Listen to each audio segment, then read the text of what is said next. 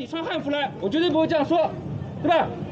但是你穿和服啊，作为一个中国人来说，你是中国人，你是中国人吗？欢迎来到四零四档案馆，在这里，我们一起穿越中国数字高墙。大家刚才听到的声音，发生在二零二二年八月十日下午，苏州一名女 coser 在淮海街身穿和服进行拍摄时，突然被苏州高新区狮山派出所的民警拦住，随后以涉嫌寻衅滋事为名被带走。该事件在中文互联网上引发了热议，很多对日本的民族主义言论被传播。但这并不是近期中国社交媒体上唯一的一起引发对日民族主义情绪的事件。最近，一则美国典当行老板发现新的南京大屠杀照片的信息一度冲上微博热搜第一。一位典当行老板艾文凯尔发布的一系列照片，包含斩首、大街上的尸体以及士兵骑马训练的场面，自称是南京大屠杀时的照片。事件发酵后，引发大量中国网民的愤怒。唤起了对于南京大屠杀的耻辱记忆。中国与日本在近代以来的历史中有着复杂的交往与纠缠，而中国民间对于日本的舆论和态度也发生了多次转变，其中映衬着中国社会的时代背景。本期节目，我们来回顾中国对日本的民族主义情绪是如何发展的。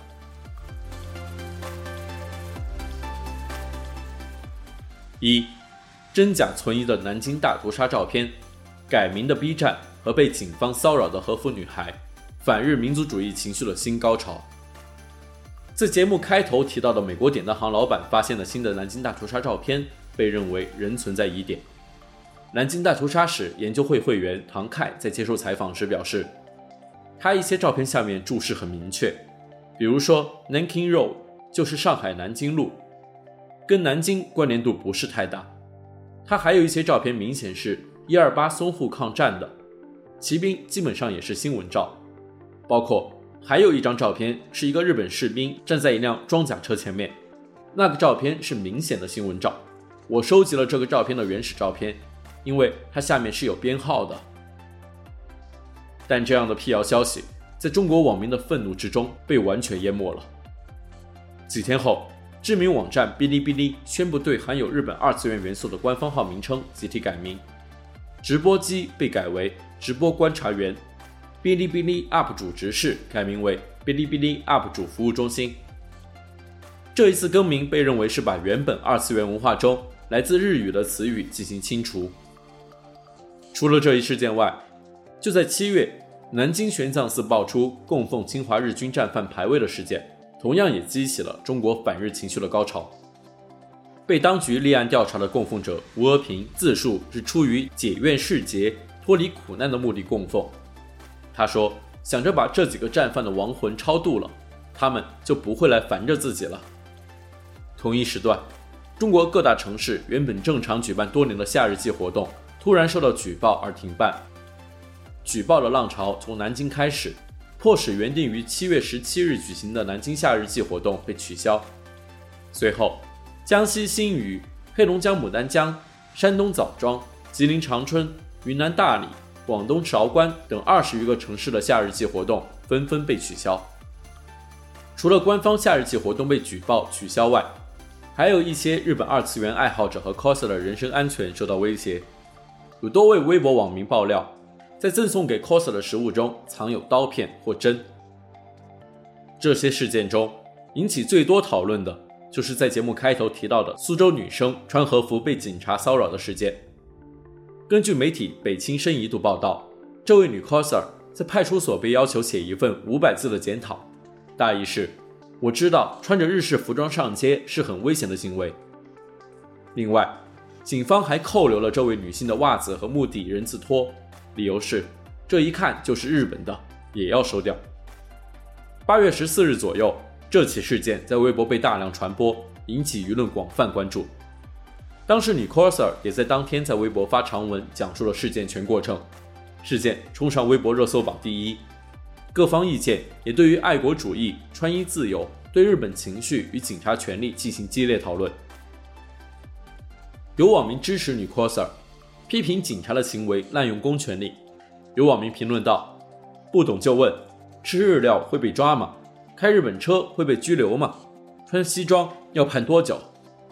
但也有很多网民认为，该事件在日本二战投降日附近发酵是别有用心，并称穿和服是一种今日的行为。环球时报前主编胡锡进也在微博上对于这一事件发声，他写道：“我们的社会不应禁止穿和服，而且事实上没有这样的禁规。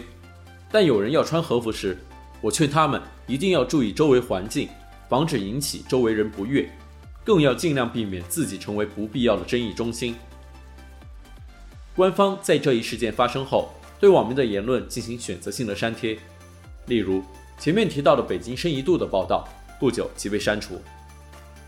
八月二十日，当事人使用的微博账号是影子，不是本人，所有贴文均已删除。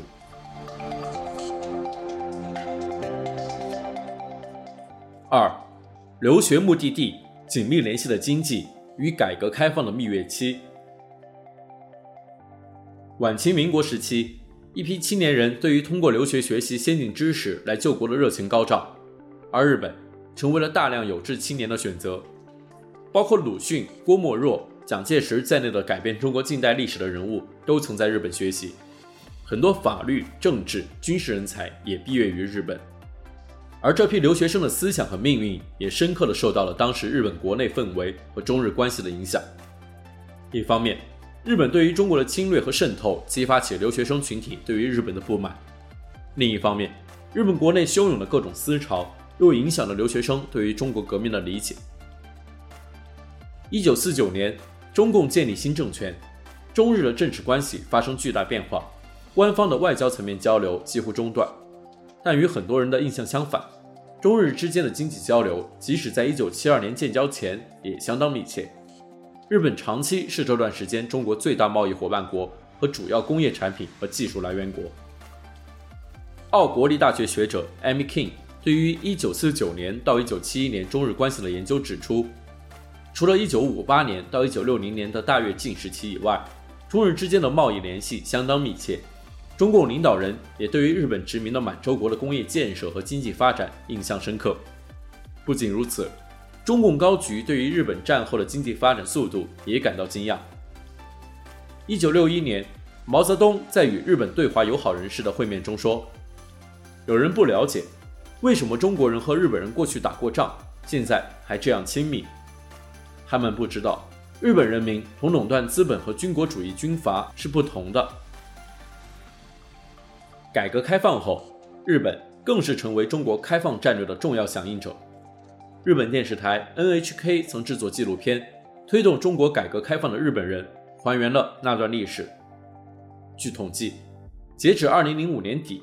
日本对华无偿支援额相当于一九九三年至二零零五年期间欧盟国家对华无偿支援承诺额的两倍多。中国官方与日本的关系也进入了蜜月期。一九七八年，邓小平访问日本，成为美国之后海外访问的第二站。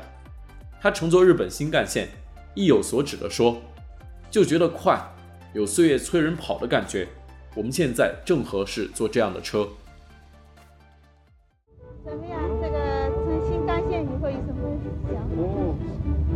就感觉到快，速いと思います。就催人跑的意思。あの追いかけられて走ってるような気がします。我们现在更合适了，做这个。やめてください。我们现在正合适做这样。あのちょうど良いここ心地だと思います。中日官方的亲密关系也推动了日本品牌和文化对中国的影响。 松下、东芝、日立、丰田等大量日本品牌进入中国。在文化方面，一九八零年十二月，中央电视台引进的第一部日本动画片《铁臂阿童木》，迅速引起了一股日本动画流行的旋风。对于当下中日关系中最敏感的南京大屠杀，长期被中国官方忽略。一九四九年以后到八十年代初以前，中国官方编撰的历史中，对南京大屠杀几乎只字不提，学术界也几乎没有研究，甚至在社会上，那些经历过南京大屠杀的幸存者或受害者也不敢讲，不让他们讲。当时，中国官方强调的是南京国民党军队的溃败，和对于反对国民党人士的镇压。直到一九八二年，日本文部省审定民间各出版社编纂的教科书时，通过了部分把侵略华北和全面侵略中国等段落中的侵略改为进出，把南京大屠杀改为占领南京的教科书，引起中方抗议，中国官方才开始推动对于南京大屠杀的调查。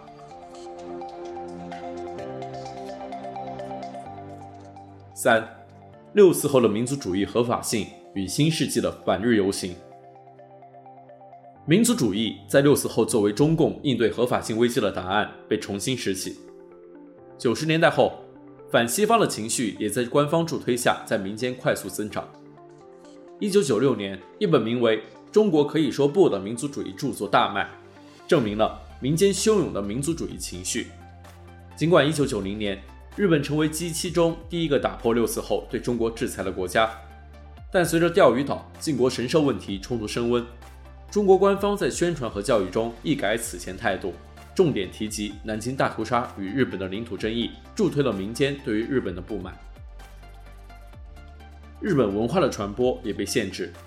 两千年三月，广电总局颁布了标志着封杀日本动漫的关于加强动画片引进和播放管理的通知。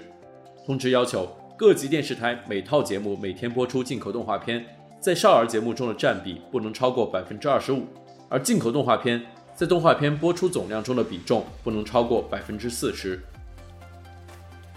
这也是广电总局首次就进口动画片的引进播出做出明确规定。大荧幕上的日本动画几乎绝迹。反日情绪达到高潮的代表性事件是两次反日游行。二零零五年，因为日本审定教科书问题和申请成为联合国常任理事国问题，中国各大城市爆发罕见的大规模游行，包括北京、广州、深圳、上海、成都等城市，都有几千到数万名民众上街表达抗议。大部分游行活动比较和平，但仍然有暴力行为的发生。日本媒体记录下了发生在二零零五年四月上海游行中，游行人群打砸日本车和日料店的画面。即使车主和店主都是中国人。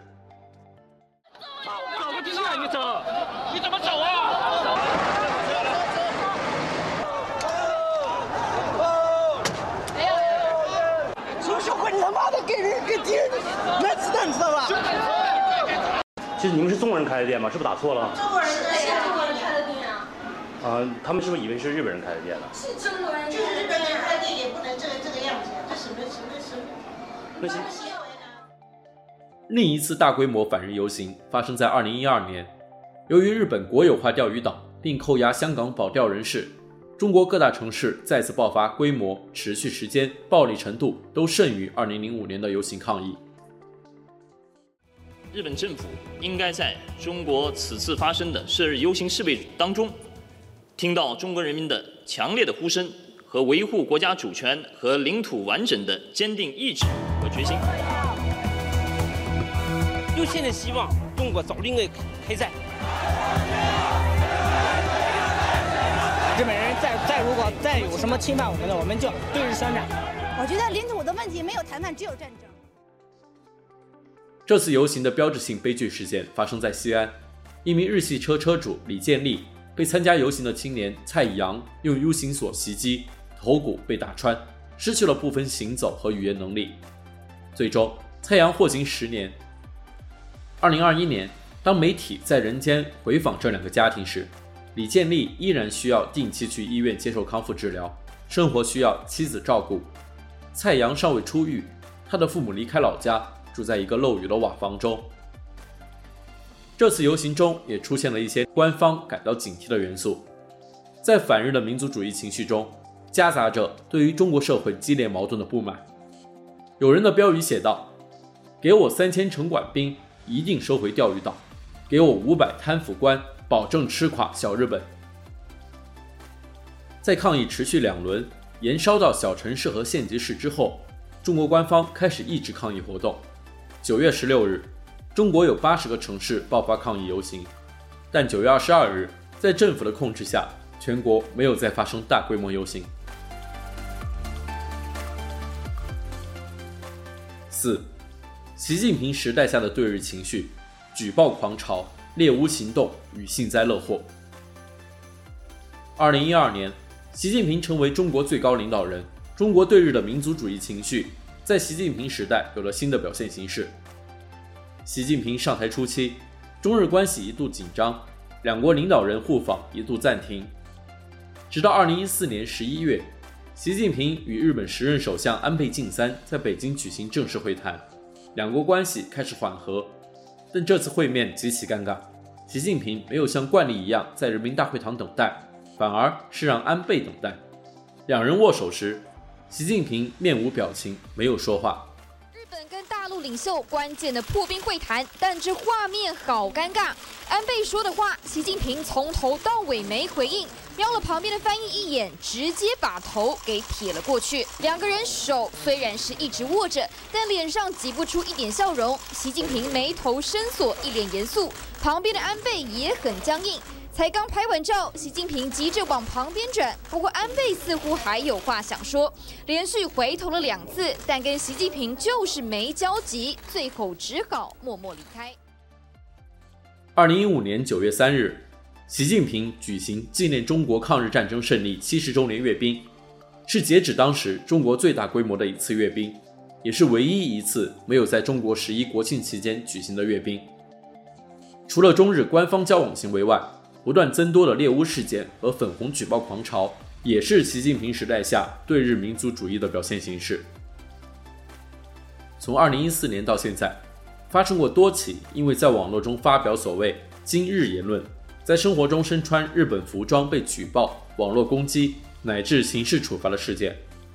而以微博名为“上帝之音古增 A” 为代表的猎巫博主，搜集发布今日消息。号召粉丝举报网暴的行动模式也成为了一种常态。这种揭发今日分子的行动得到了中国官方的背书。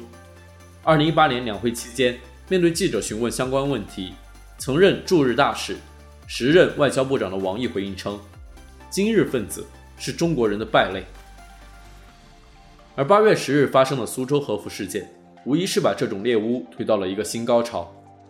同时，在日本发生灾难事件时，网民幸灾乐祸的现象也明显增多。在安倍晋三遇刺身亡时，网络上庆祝的声量达到了最高。两千年后，日本动漫粉丝群体虽然在电视、电影屏幕上越来越难看到日本动画，但通过互联网的正版、盗版资源形成的二次元群体，成为一种蓬勃发展的亚文化。各地漫展也如火如荼。但从二零一五年开始，官方和网站开始加强对于日本动漫的审查，下架、删减时有发生。但值得注意的是，尽管中日官方关系总体依然紧张，民间对于日本的民族主义情绪有增无减，但类似2005年和2012年那样的游行抗议再也没有发生。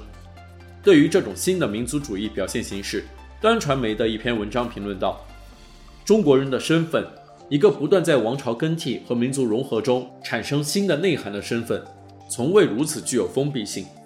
这个狭隘身份既然被创造出来，那么穿和服有罪是迟早的事情。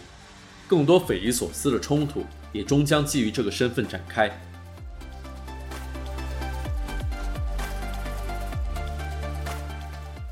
中国数字时代 CDT 致力于记录和传播中文互联网上被审查的信息，以及人们与审查对抗的努力。欢迎大家通过电报 Telegram 平台向我们投稿，为记录和对抗中国网络审查做出你的贡献。投稿地址请见本期播客的文字简介。阅读更多内容，请访问我们的网站 cdt.media。